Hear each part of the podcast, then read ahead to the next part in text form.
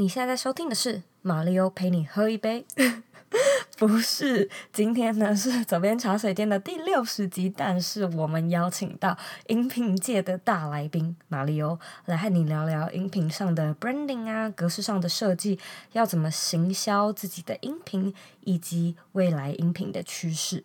那在节目开始之前呢，我要先来阅读一位听众他在 iTunes Store 上面的留言。这位听众是谁呢？今天的听众是 Magic 三六五七，他写说呢，让没有听广播习惯的人都会想要一直听下去，给了五颗星。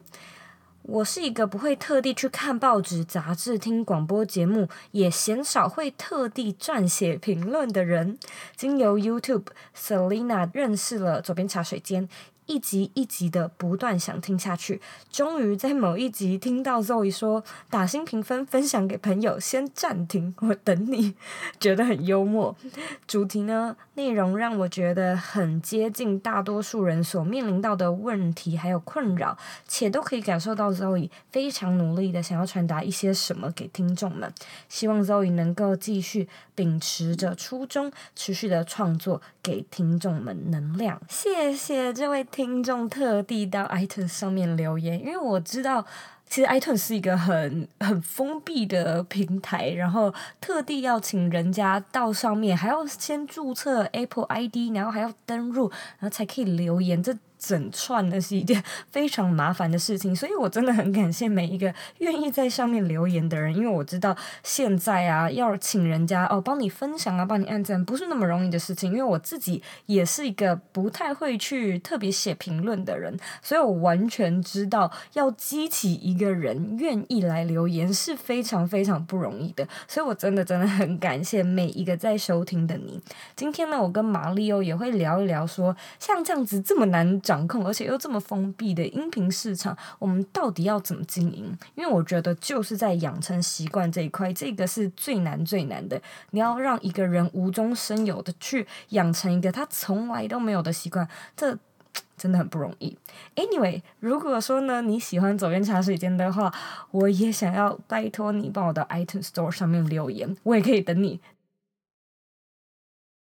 OK，留好了吗？非常谢谢你。然后不要忘了订阅这个节目，以及分享给你身边觉得会有需要的朋友。也记得要加入我们的脸书私密社团哦，因为呢，嗯，这个社团蛮好玩的嘛，里面已经有超过，我记得现在好像有三千多位的，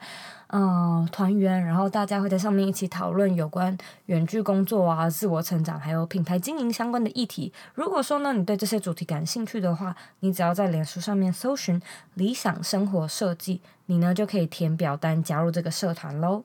今天呢，我跟马力欧会和你聊一聊经营音频的诀窍，就是包含啊，访纲要怎么制作啊，访纲的注意事项啊，要怎么约来宾比较妥当，以及怎么行销你的音频。还有呢，我们也会聊聊台湾音频市场未来的趋势。这一集呢，我们会沿袭马力欧陪你喝一杯的风格，就是用闲聊的方式和你话家常，然后我也会和你分享一下，呃，我跟马力欧这几年做音频的心得和感想。如果说呢，你想要收看这一集的文字稿，请在网址上输入 z o e y k 点 c o 斜线马里欧陪你喝一杯，准备好了吗？让我们一起欢迎今天的来宾马里欧。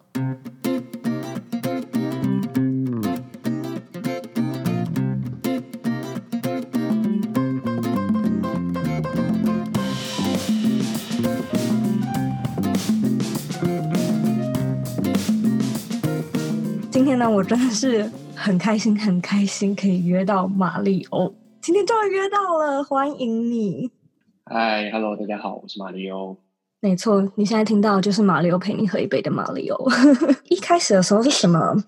触发你就想要开始做音频的这个念头呢？这个故事大概分几个几个阶段啊。第一个阶段就是，如如果回到很早的话，就是二二零零五年左右，呃。开始大概开始有一些有一些人在玩的时候，那很早期的时候，我我大概就注意到。总之就 就想要玩，但是很快就发现说，哎，不知道要录什么。那后来就没有多想。那呃二就二零一五了，二零一五年的年底的时候，那有一个有一个活有一个节目，上线。那那个节目其实很妙，那个节目叫《正问》。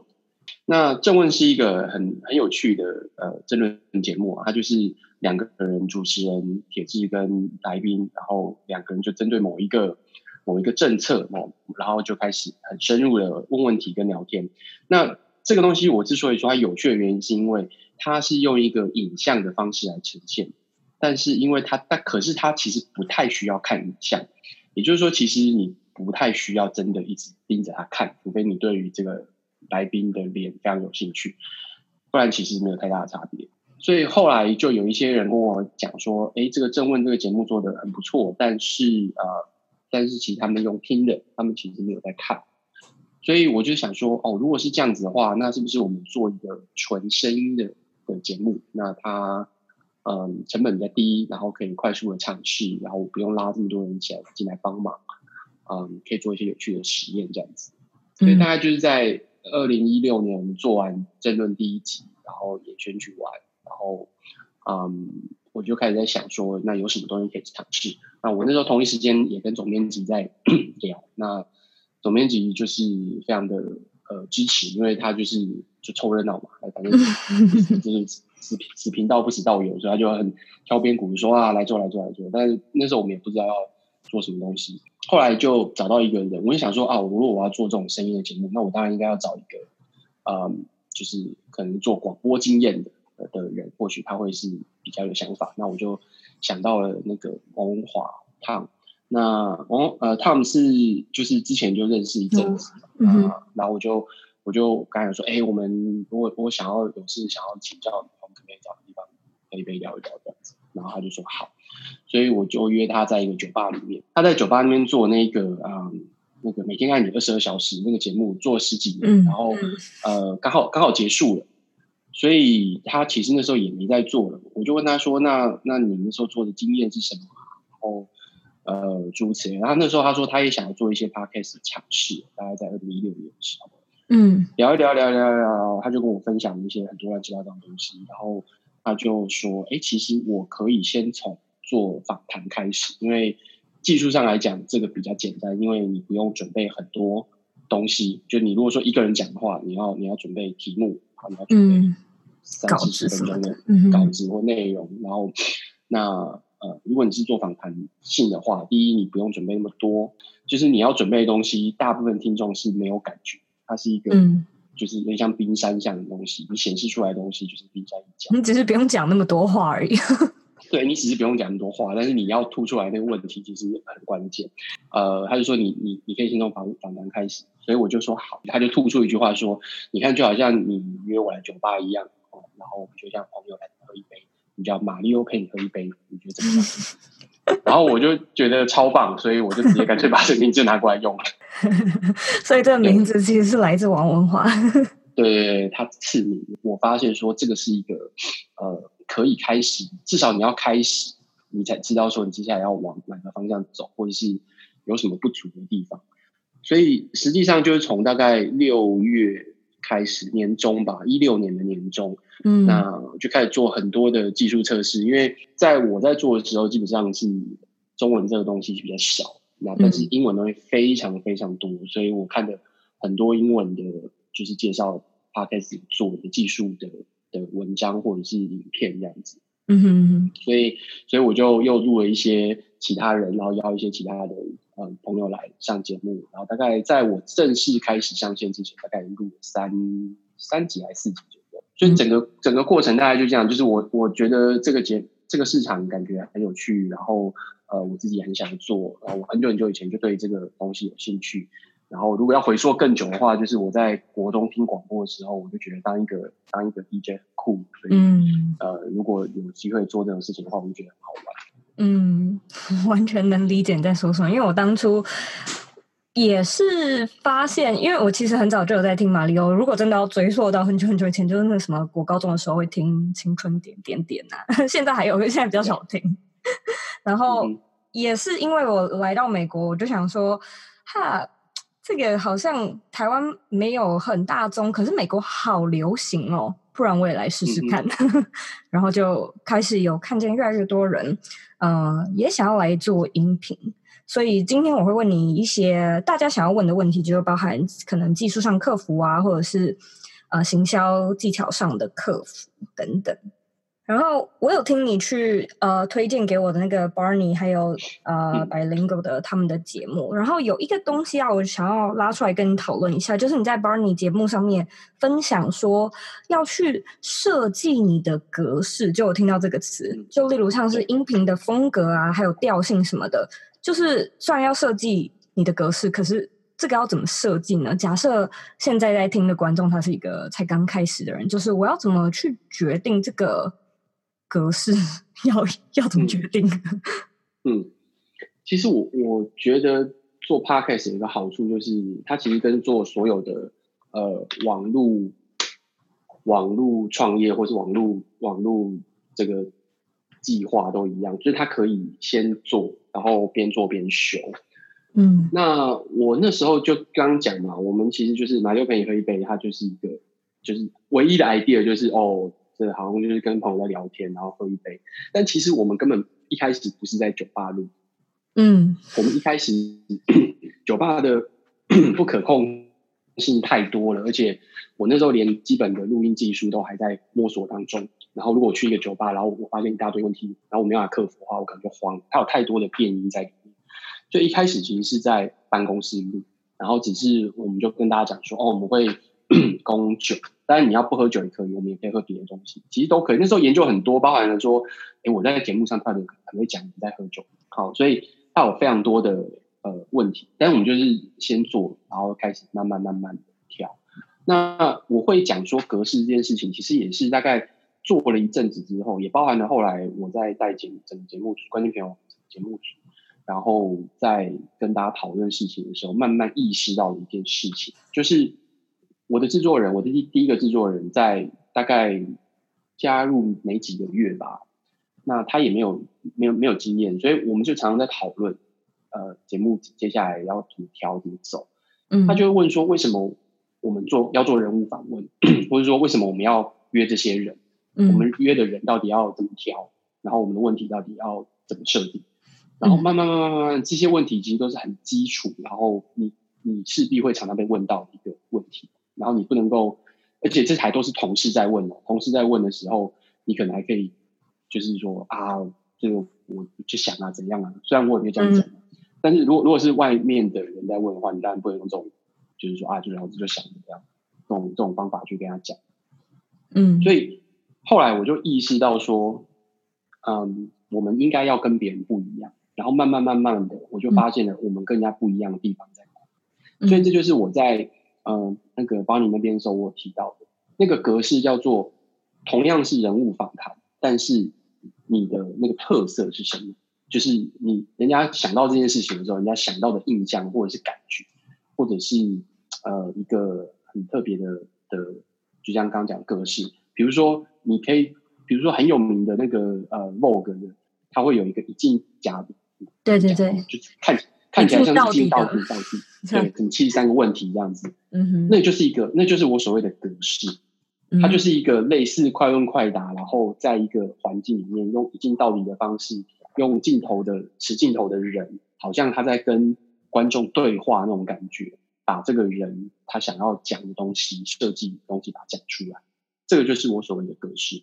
那像我之前有提《康熙来了》也是一个格式，它是用一个有。比较知性的主持人跟一个比较呃风趣或是插科打诨的主持人，这种反差的方式，然后去问一些当初你不觉得呃这种人这些比较严肃的人会上的 娱乐性的访谈节目，这种感觉去制造那个反差。那任何一个东西有反差就有故事，所以他是用这种反差的方式去设计他的人物访谈。那呃看板人物又是另外一种。然后，呃，像那个像之前有举例，呃，真情指数这种也是一种。嗯、那现在当然会有很多类似看板人物这样子的一种人物访谈，尤其是尤其电视电视来做的话，嗯，但是我就不想要做啊。比如说像呃那个更早以前那个吴念真主持的那一个的这种访各行各业的这种、哦、这种节目，嗯、对，那这个也是，就是吴念真他就是一个很很给人家感觉是很草根，然后很亲民。然后他来问那种各行各业这种呃行业里面的这种大家不知道的事情，就很很合，这也是一个格式。然后或者是像大家可能最近比较知道的呃那个一日系列，就是木曜是超人他们做的这种一日系列，这也是一个格式，就是格式就是呃台资源，然后他去体验某一个工作。对，对，一整天，对，这个这个也是一个格式，就是我所谓的格式就是这样，你要知道，呃，你可以很快速的把这个节目拆解出来，然后他想要做的事情是什么，他的特色是什么，然后大家来看是为了什么东西。嗯、所以你在设计一个节目的时候，这个格式是很重要的。那只是说我们在做 podcast 或者是我们在做网络节目的时候，我刚像我刚刚讲的，它可以慢慢改，就是你可以先做，然后做了之后。你可以再修，甚至前面像我现在的惯例，就是我们都会做一两次 demo，然后才会正式上。那一两次 demo 就是在做技术的磨合跟呃一些细节上的调整。嗯，所以你现在看到关键评网上面所有的节目出来之前，基本上都已经先做过不止一次的 demo。嗯，我现在第一个脑中晃过的念头好像是一条吧。就是一条也是一个格式感很强烈的，嗯，嗯，媒体，所以你会觉得说，可以一边先开始做，然后自己再摸索。你是觉得说这个东西它会在你一边做的时候，然后渐渐可能你会收到一些回馈，然后渐渐心里有一些答案，然后才渐渐拼凑出你自己的格式，是这样吗？对，就是它就是边做边修啦，其实没有那么复杂。在网络上做的话，就是成本比较低，然后你也不用有那么大的压力说，说哦，我就是要设计一个二十四分钟、四十八分钟这样子的的内容，你可以有很大的弹性去做调整。所以这个我觉得就是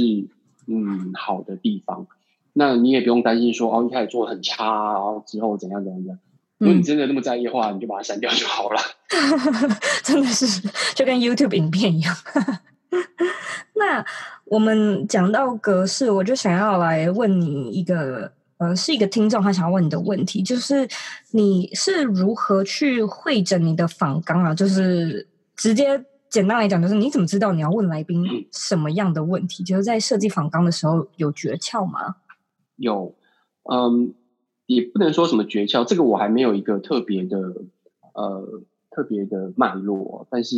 没有特别脉络，意思是我没我没办法帮你帮大家上个两个小时的课。有些东西可以，有些东西还没有。以现在我有的经验来讲，就是呃，如果我今天要访一个人，那当然这个人都是我有兴趣的。首先，他必须要是我有兴趣的，或者是别人说服我让我有兴趣的。嗯哼，那我有兴趣之后，我就会开始研究这个人，就是要在访他之前，首先先把他能够找到的资料先先做完，就包含了。比如说他最近有出书，然后把他书看看完，然后如果他最近有有电影，把他电影看完；如果他最近有剧或者什么东西，把他东西先看完。嗯，然后所有这些东西，就是你基本上一定要做的，就至少有书是肯定要看的，这是毫无疑问的。所以，嗯，嗯，那甚至不止看一本。比如说我在访刘轩的时候，我基本上是把呃像他。他开始针对心理学这一块，因为他之前前期写的没有这么多心理学相关的。我从他开始比较写心理学的后面这大概三本到四本，就是全部都重新再看过一次。然后就是对于他想要讲的东西，或者对他他在研究琢磨的东西，有一个有一个基本认识。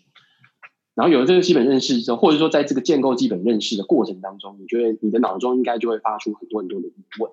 嗯，那。那个疑问就可能是他为什么要这样做？他中间写这个东西或者他讲东西有一个你觉得诶好像少一块，他没有讲，他为什么不讲？那你就会把这些东西先先很很粗略的就先丢上来，先列在呃一个文件里面，然后再开始去想说哦，我会想要了解这个人什么东西？那最很多很基本的东西还是会问，因为一开始制作人在跟我讨论访纲的时候，他会觉得说为什么呃。就是别人如果都问过了，我们还要问这个问题，或者是如果，就是这么基本问题，我们也不要问，诸如此类的。嗯、那我们就会去调配这个比例啊，很基本的，就像说，哦，你为什么会做这一行？哦，这种就是可能就是每一个人都会问的问题。那这个东西到底要不要问，或者是要把这个问题的比重放多重？因为对于来宾来讲，他如果不是第一次受访的话，他回答这个问题可能回答的很慢，所以他可能有很长的版本，可能有很短的版本，或是有很不耐烦的版本。看你 看你看你那天的运气，或者是你前期跟他暖身的时候暖的怎么样。那也有一些是呃，可是问题是，如果你不问的话，你的听众可能不知道这个人的背景是什么。嗯哼。所以你可能要要在这个中间去做一些拿捏，就是你怎么样让你的听众 了解这个人，然后但是又不会让你来宾觉得他一直在回答过去回答过次的问题。嗯。所以你要在这个中间去取舍。所以，但访纲本身可能没有那么复杂的。心情在里面，访纲本身是一个比较直接的哦。你为什么要做这件事情啊？呃，你之前讲过什么什么什么东西？然后那现在你还是这样想啊？就诸如此类的，是这样子列下来。所以回归到我刚刚讲，就是呃，你先把这个你的来宾背景资料要研究清楚，能够把尽量能够找到多少就把它看完，然后呃研究完。那当然这个很难呐。如果一个人他很有名的话，他过去的作品、过去的访谈可能非常非常多。所以你要、嗯、你要研究，你要收集的资料也会非常非常多，尤其是你对这个人如果本身之前没有研究过的话，所以这是这是第一个背景，然后把你有兴趣的东西列出来，然后去要引导你的听众了解呃来宾，但是你要问一些呃你的来宾不会觉得很很烦，问过很多次的东西，然后他能够在这中间激荡出一些火花，然后里面要放你这一次最想要了解的。主轴是什么？因为这个人他可能很多很多面向，但是你要让你的来宾跟你的听众都知道你这次想要问的东西是什么。就算你今天想要把他的人生重新梳理过一次，这也是一种，这也是一种主轴。好，嗯，大概是讲就是这这这大概就是几个面向，然后最后当然就是把访纲重新顺一次，看看有没有呃漏的啊，或者是有没有什么呃呃不不够的。或是可能顺序有错的，就是先问完这一题再问这一题很怪，然后或者是我会问一些某些朋友，我知道他对这个人很有兴趣，然后那问他们有没有想要问的问题，这样。嗯嗯嗯嗯，而且我觉得这个东西就是你你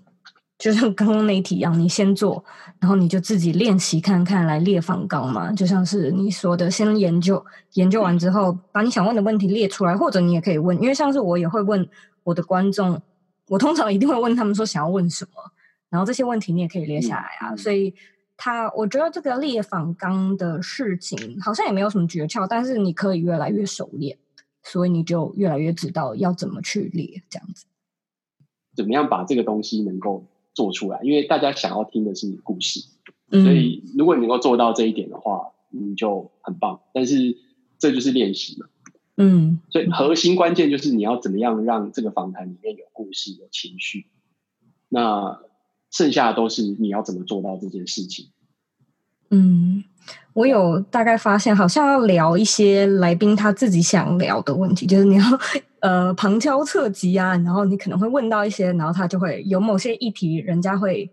更愿意滔滔不绝的讲，然后整集就会变得比较生动一点。那我想要加问一个我自己想问的，就是我之前啊有听你跟理科理科太太的那一集.然后 我就有感受到一股太太的据点能力蛮好的，就是你可能会像我这样子，我问一个问题，然后我就会说是不是怎样怎样怎样，然后太太就说是。就没了，然后就没了。然后我一边听那一集就一直笑，我就想说，哇，马力欧那集有点辛苦。就如果说遇到像这样子很难引导的时候，你会怎么处理？就就让他就就直接这样继续顺下去吗？但不行啊，直接顺下去的话，你的东西就要问完了。然后我们，我我很努力，就是不管这一个啊，其实有点像是，有点像是我的格式，就是。我怎么样，我都不想要让它很快的结束，就是我希望它是一个至少一个小时以上，除非呃有特殊状况，嗯，所以怎么样都要撑过这个时间，就好像你今天做电视电视节目，你怎么样就是要交一个四十八分钟的带子出来，你不可能说哦，对不起，今天怎么样怎么样，我只能给你四十五分钟，没有这回事。嗯、那所以那个那个某种程度上来讲，也是我努力的一个格式。所以回到那个李克太太那一集，就是他。因为他其实有些东西他不想谈，所以我在访纲上列的一些东西，其实我没办法问。然后那些东西又刚好是我比较擅长、熟悉的东西，那主要就是在讲一些呃，或者说我那时候有兴趣的东西，可能就是管理啊、经营的一些东西。但他们说不想要谈这件事情，他跟我说他可能不太方便。那我就说好，没关系，那我们就这些东西就全部不谈。那不谈的话，就变成有些东西我想要 follow，我也没办法 follow。然后我想要讲东西又不见了，所以就聚焦在他制作啊呃片子这一块的话，其实很快就没了。而且很多东西他就觉得就这样子啊，没什么特别的，你就看一看，很难处还好啊，就这样子。对，所以 你你就会发现，就是很快很快你就不太确定接下来你该怎么办。那你就只好努力努力挖嘛。那所以我在别的地方我有讲过，就是我后来发现，呃，每一个人他其实都有一些他，就像你刚刚提到，他可能想讲过他比较会讲的东西。有我听到你说问老公嘛？对，你就要去想办法找到那件事情。然后我后来就会发现，哦，对，就其实因为这不是一个哦，是我后来我访问了好多个。我终于在理科太太后来我去检讨、反省跟思考这件事情的时候，我终于拼凑出这一个这一点。但我不知道这到底是是不是我的偏见，或者是我的 样本取样太少。我就会发现我的这几个朋友或者访谈者，其实都有这个情况。如果他们愿意，他们不不不反对，或者他们自己很常聊这件事情的话，那我觉得其实往家庭这边去谈，就会变成是很有意思的一个可能性。他至少可以在。你刚刚讲的，它可能很干啊，或很冷的时候，它会带来一些不一样的东西。嗯，哎，那我好奇有没有另外一种情况，就是你丢了一个问题，然后那个来宾停不下来，很难切断。很多啊，就基本上我是不打断来宾的，除非你其实几乎没有除非耶，就让他这样发挥，就是，就让他讲啊，就让他讲啊，看看他很讲什么。我这里有遇过有来宾是。我觉得，如果我真的就像你这样等待，他可能可以自己自己主持，跟自己讲完一集。有一些它有不同的风格。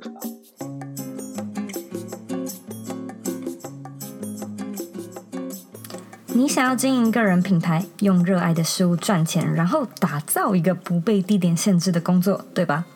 ？Zoe 现在呢，正在推出一个免费的四天带状课程，教你呢要怎么样把你的兴趣变成事业，好好的让你一边工作一边旅行。第一天呢，我会教你经营个人品牌最常见的四个错误；第二天带你认识呢内容变现的三种方法；第三天我会和你分享兴趣和事业最大的四个差别；第四天呢，和你聊聊究竟要怎么样去找到自己的热情。并且创造品牌的价值。如果说呢，你想要索取这四天的免费课程，请在网址上输入 z o e y k 点 c o 斜线 b y l m i n i。再说一次，是 b y l m i n i。你只要呢填表申请，你就可以马上开始上课喽。那我们课程里面见啦！我来帮一个观众提问一下，就是稍微有关联的问题。他想要问说，如果说现在啊有听众他想要开始来做音频嘛，还是一些小小的频道，嗯、那如果是小频道的话，要怎么样去预约来宾和受访者？就是怎么样去联系对象会比较恰当呢？其实没有什么，没有什么绝对的方式啊，因为我们就算我们现在这样子，我们也是很多都是陌生开发啊，就是我们不知道怎么约这个人，嗯、我们就就是比如说。他是一个名人，他可能有 Facebook，就就敲他 Facebook 粉丝页，或者是 IG，或者是如果还有 email 就寄 email。其实我觉得 email 是最好的，但是嗯，嗯，现在好像像我这样子，就是比较热爱 email 的人比较少。那我也很热爱 email，就是就是就台湾呢、啊，尤其是嗯，我觉得在可能在企业端，或是比较有些人可能比较是有这个习惯，但不是每个人都有这个习惯。所以就其实比较麻烦，嗯、那还是会被拒绝嘛，这这还是会有的。然后呃，那当然像你讲的托关系，其实这也是很比较好的方法，就是透过一个认识的人去帮忙介绍，那这个当然是比较好的。嗯、然后那我的我的好处是我也可以就是把那个杀手一摊，说制作人想办法。然后去 去问，对，那但是当然初期我没有办法，所以初期我都是找人认识。就初期大概前、嗯、跟我一样，对啊，一定都是找认识的。嗯，然后等到你想要找名人的时候，你就会可以跟他讲说，哦，我已经有这些这些案例。嗯，真的，我大概前前五个来宾都是我已经认识很久的好友。这样这样，就这样比较好聊，所以大家可以从你身边的人开始，因为我相信每一个人身边一定都有一些，呃，很值得聊的话题啊，或者是你觉得很值得受访的朋友，搞不好朋友在做很酷的事情啊。从朋友先开始哦，至少你可以先有一些小作品嘛。那之后你可能再去找一些可能名气比较大的人，就像马里欧说的，那你就可以把你曾经做过的内容丢给人家听，那人家听一听。也会比较好知道说哦，这是什么样的东西嘛，然后适不适合他自己的媒体这样子。嗯，那我想要问你一个有关 获利的问题，因为我有点好奇，就是音频现在啊，在台湾就还有开始越来越流行啊，但还不是一个特别主流的。你当初是怎么样想到要用这个音频开始获利，或者是你怎么去想说哦？我们可以来做一个酒吧地图，这个 idea 可以拿来做转换。嗯、其实没有诶、欸，因为其实这些东西都是都不算是获利的方式。因为呃，我们其实，在想这件事情的时候，我想的就是说，哦，国外很红嘛，那我当然后面我就会开始在研究出他们的广告模式或赚钱模式是什么。那当然就整理出了很多种方法。那这些方法在台湾目前都很还不是主流，或者是说大家能够接接受的人，不管是付钱的那一方，或者是想要做广告的那一方，其实都都还不多。所以其实这个都是一个呃努力中的过程。所以如果问题是说在台湾这一块，就是 Podcast 的市场怎么样的话，或者说商业的市场怎么样的话，其实都是很很很小很小的。我我甚至不太确定，就是。呃，除了我们之外，还有哪些是真的在里面是有广告的？就是就是就我的印象，其实是呃，我没什么特别的印象。嗯哼，所以所以我觉得这个是这个是现在现在台湾情况是这样子，但是你又我又很清楚知道说，这个东西在不只是美国，在欧洲几个国家，或者是像印度，然后澳洲、纽西兰。然后呃，韩国就这些地方其实都是已经是蛮热的一个地方。那只是说这几个国家可能它的对于广告 Podcast 广告市场的产值，或是 Podcast 的产值这件事情，没有那么多人在去做分析跟统计，所以它的数字没有美国这么明确。美国的数字是比较明确的，嗯，然后逐年在成长。那其他市场可能没有这么多呃明确的数字，不过至少都是一个在成长跟。呃，扩大的过过程，那我相信，其实，在台湾其实也是这样的过程，只是呃，可能更更慢，或者是更小一点，所以这都是还需要还需要努力的部分。嗯，听起来很令人沮丧。为什么会沮丧呢？那，哎，不过我有点好奇哦，就是你们那时候啊，想说啊、哦，我们。嗯，陪陪你喝一杯，所以开始来找酒吧。这种酒吧是你会自己去挑选，然后你会呃，例如说跟跟酒吧老板谈说，哦，我们在我们可不可以用你们的场地？然后你们我帮你们的酒吧打广告，类似像这样子吗？因为我听到有蛮多酒吧会在门露出，所以这之间是有获利的转换吗？还是说没有？你们就互相帮忙？我觉得现现在没有，但是未来会不会有？我不知道。未来会不会有别的方法？我不知道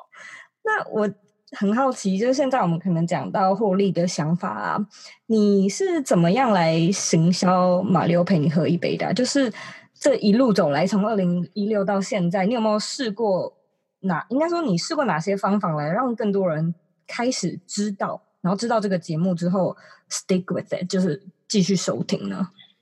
呃，其实没有什么特别的方法，因为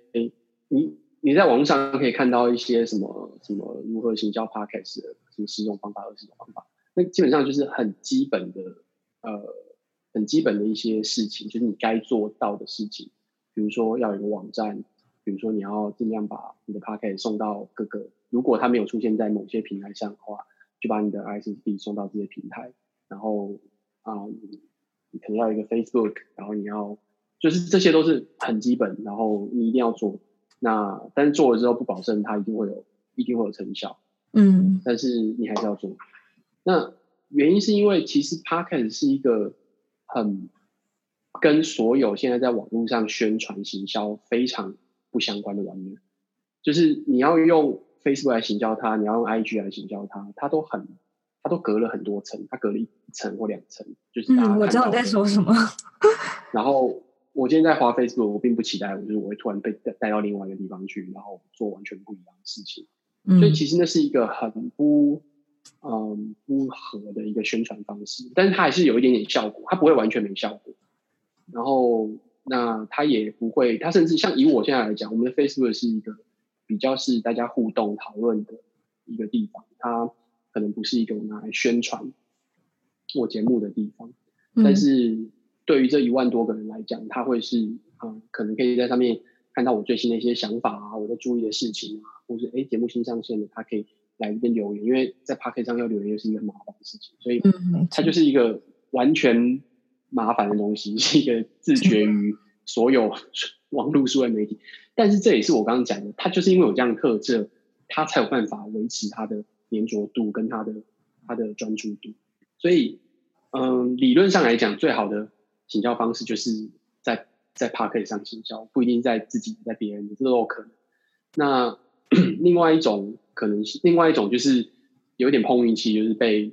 呃 Apple Podcast 能够推荐，嗯，那这个大概就是最大，我们的成长最大的影响关键就是这一个，这个这个是没有办法的事情。我在七月的时候，二零一八年七月的时候第一次在 feature，嗯，然后在 feature 之前，我们已经做了一年多了，然后那时候就是可能两三千，好一点可能三千多、四千多。然后，但是那个那个过了之后，就开始慢慢慢慢增加，然后后来就基本上现在就是一万以上，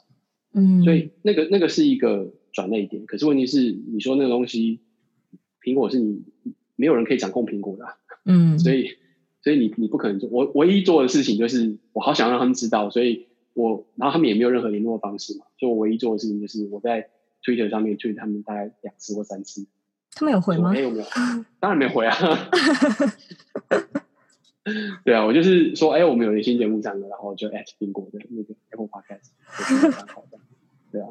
真的是这样子。其实也有蛮多听众来问我说要怎么行销 Podcast，然后我就一直在想说，这这阵子来我到底是怎么行销的？我有意识到你说就是使用者的那个。旅程是很难很难引导他，在一个完全不熟悉的情况下，甚至很多人根本没有在用 Podcast 那个 App 嘛，就是 iTunes 的 App，就是很难引导他。哎、嗯欸，拜托你去下载一个全新你完全没有在用的 App，然后来收听我的节目，就是这非非常困难，因为它是一个习惯的养成嘛，就是你很难让人家，你你要有一个足够的诱因，才让人家觉得说，OK，好，我愿意，呃。每周来收听你的节目这样子，然后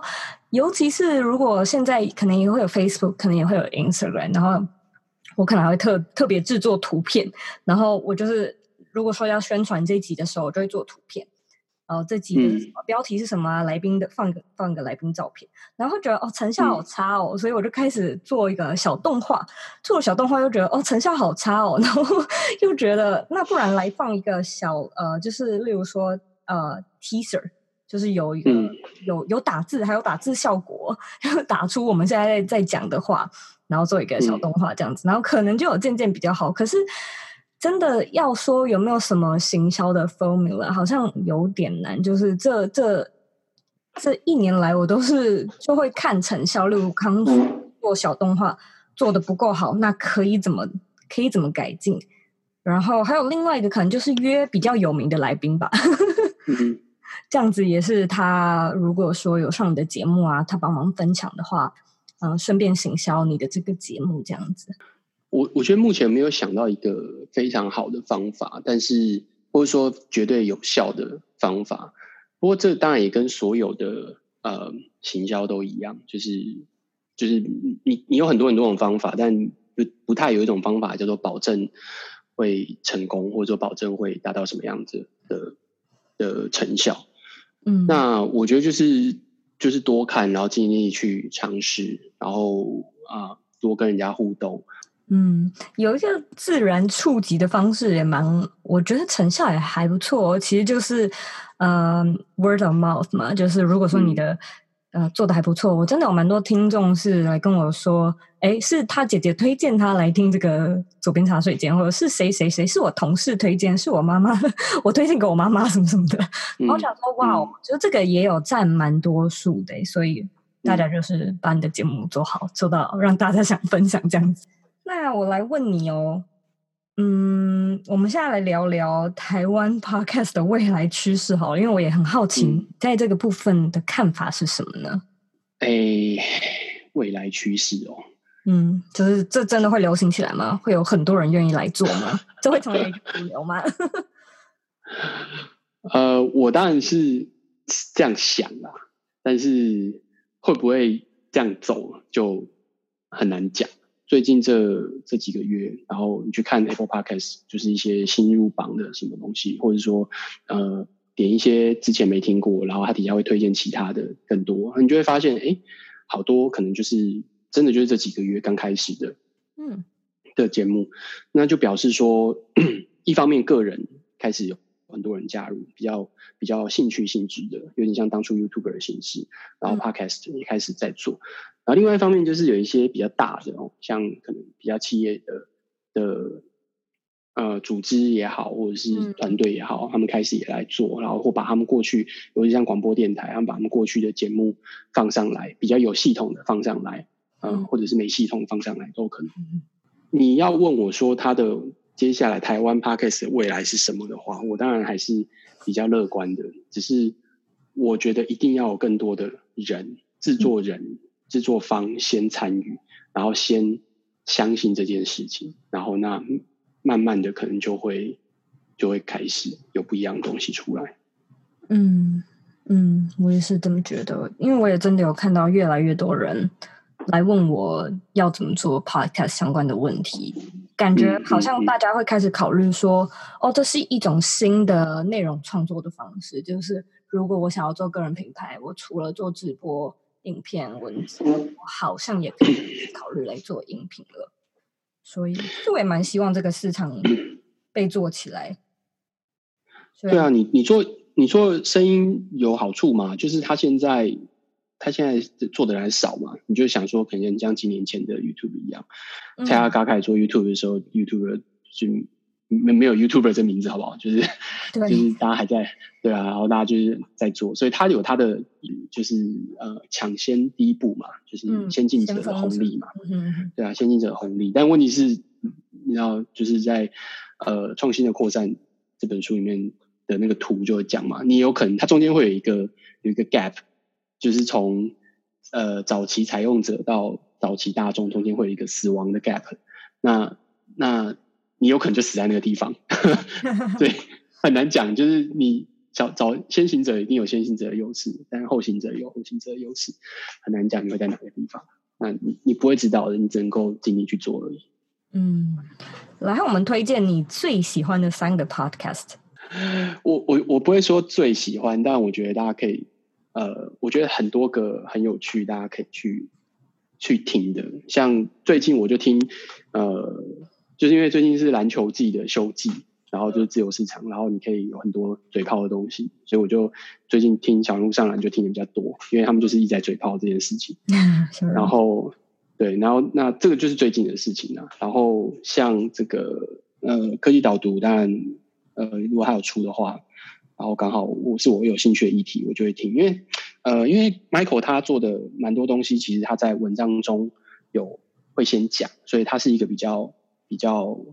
呃，怎么讲，就是在讨论的东西。所以，如果我对于这个议题我已经有一个比较明显的想法或是概念的话，我可能就不会听。但是如果没有的话，我就会就会再听这样子。嗯，那如果你喜欢听，就是大家在嘴炮一些新闻，像白灵国就是这样子嘛，他们就会嘴炮一些这种东西，其实也蛮很有蛮有意思的。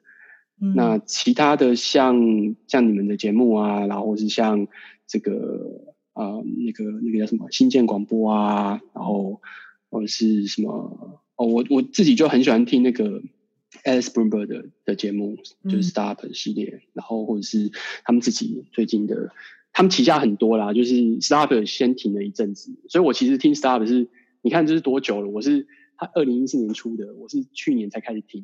就是我去年回头去把他们的 style 都把这一集一集一集往前听很久。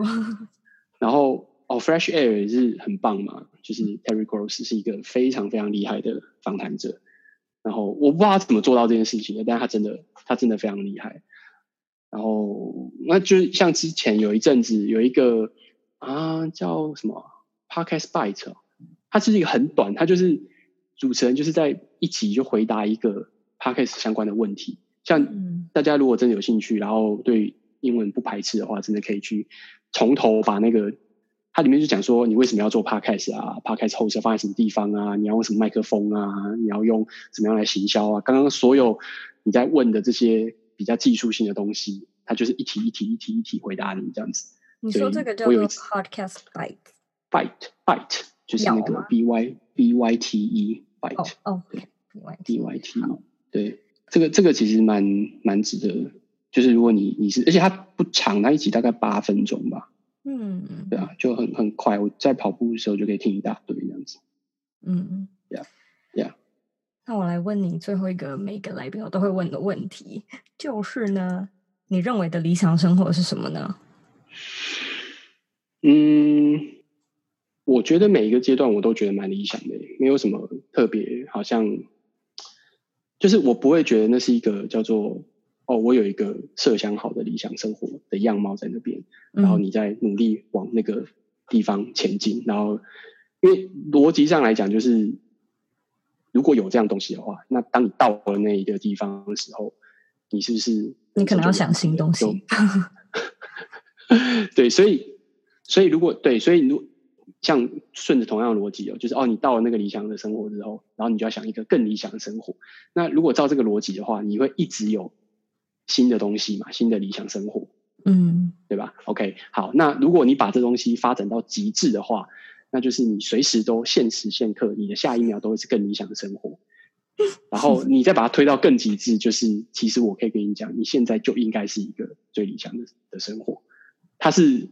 有点像是微积分一样，就是你就慢慢慢慢推推推推推推推推到极致的时候，你我的答案就是，我觉得现在就很理想。然后你是去。对你的生活感到满意，或者是去做你想要做的事情，然后享受你在做的事情，不太会有一个嗯，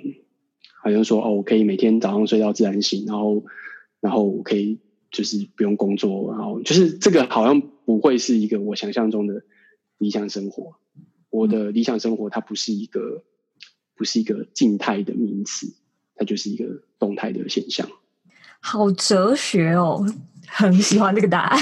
听了有点想落泪。真的是每一个阶段，因为你你的那个理想生活会随着你的年纪或者是状态啊，或者是你换了环境，它会变嘛，所以它不是一个固定的答案。嗯、而且，呃，我其实跟你说的有点，就第二种有点类似，就是我是一个我会一直设目标。然后我会到一个地方，嗯、就是我很喜欢 check 掉，就是觉得说好到了，现在达到了啊，然然后呢，就 那该怎么办？然后我就会去想一个，也不是说该怎么办，就是可能我比较喜欢有挑战性的生活，所以我就会又会一直想一些新的，又会是一直想一些新的。可是到头来就是回头看，又会觉得其实。这辈子好像都过得，目前为止啊，非常幸运的都过得很理想，或者是你的时时刻刻，就是那种很细微的小片段啊，就是在家喝一杯热可可，早上起床闻到咖啡的味道，就嗯，真的都是很理想的片刻。对对。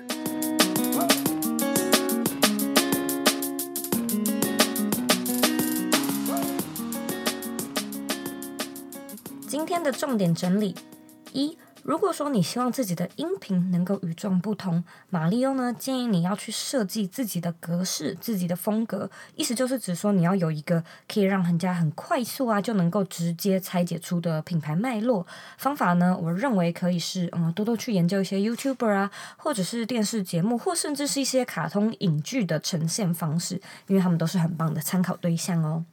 二。拟定访纲其实没有什么特别的诀窍，因为它真的就是熟能生巧嘛。那当然，你该做的准备还是要做，你要把来宾的资料啊全都看一遍，然后功课要做好嘛。然后呃，你自己最想要了解的主轴是什么？先去厘清这个核心到底是什么。呃，接下来你可能要去调整顺序啊，你要调整问法，或者你要问问身边的朋友说，诶，有没有什么想问的问题？然后记得呢，要让访纲有故事、有情绪，这些都是最基本的事情要去做到的嘛。那接下来呢，就是用时间来磨练你访谈的成熟度喽。三。联系来宾或者是邀稿合作的方式，其实并没有那么复杂，因为简单来说就是有关系就牵关系，那没关系就陌生开发嘛。我们可以先从朋友开始，就像是呃在上一集第五十九集的左边茶时间所提到的，你身边呢、一定一定有很酷的朋友，就算呢你现在听众很少，一定也有你可以利用的地方。不如呢就从啊、你身边认识的朋友开始，就是先。先壮壮胆嘛，因为这样呢，也可以让未来的来宾他更有资料去判断说，哦，你的这个频道，你的这个音频的节目是不是适合他来呃一起合作这样子。四。音频呢，其实目前还没有一个保证有效的行销方式，毕竟它还是一个完全独立的载体跟平台嘛。你不会在 Podcast 上面社交，然后用的人又这么少，它就是跟其他的 social media 好像又没有什么直接的关联性。所以呢，到目前为止，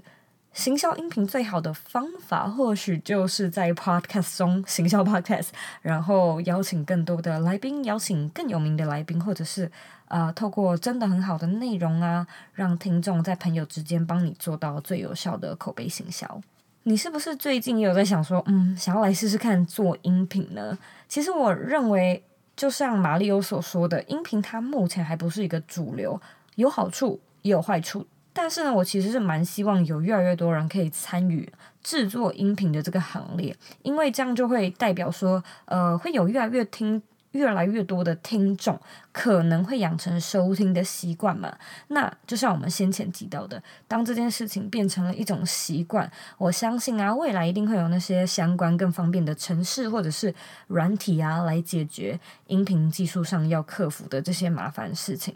那我也真心觉得，其实我每天都会收到很多呃私私讯来问我说，哦，音频剪接相关的问题，我看一看，大部分的问题我都觉得。好像都是想太多以及顾虑太多之类的问题。其实你就是做吧，因为你担心那么多。如果说最后你什么都没做，那你担心的那些事情它都不会发生啊。那就像是我一开始的时候，其实我也没有人可以去问问题，你就是自己摸索，你自己研究嘛。前几。的音频做得很烂，但是那又如何呢？我现在也去听我前几集的音频，觉得啊，真的是好尴尬，怎么会录得这样子？可是大家刚开始的时候都烂烂的啊，就像你如果说现在去看自己在国高中的时候学化妆所画出来的妆，你是不是现在也会觉得呃，好像有点三条线呢？至少我是这样。不过如果说没有那个时期的你，怎么会有现在的自己呢？是吧？因此，还是老话那一句，你就是去做吧。虽然这句话听到烂了，可是真的要做到这件事情，就是没有那么容易。就是因为它不那么容易，所以你才会一而再、再而三的听到大家就会很陈腔滥调的跟你说：“你就是去做吧，就是 just do it。”如果说你有任何问题，我都很欢迎你回到这一集的原文里面和我分享。你也可以呢截图这一集的节目到 Instagram 上面和我分享。我的网站网址和 IG 的账号一样是 zoeyk 点 co，记得标记我，和我分享你的想法。最后呢，我知道你是非常忙碌的，我也知道呢，你可以去做很多很多其他的事情，但是呢，你却选择来收听这一集的内容，我真的真的非常的感谢你。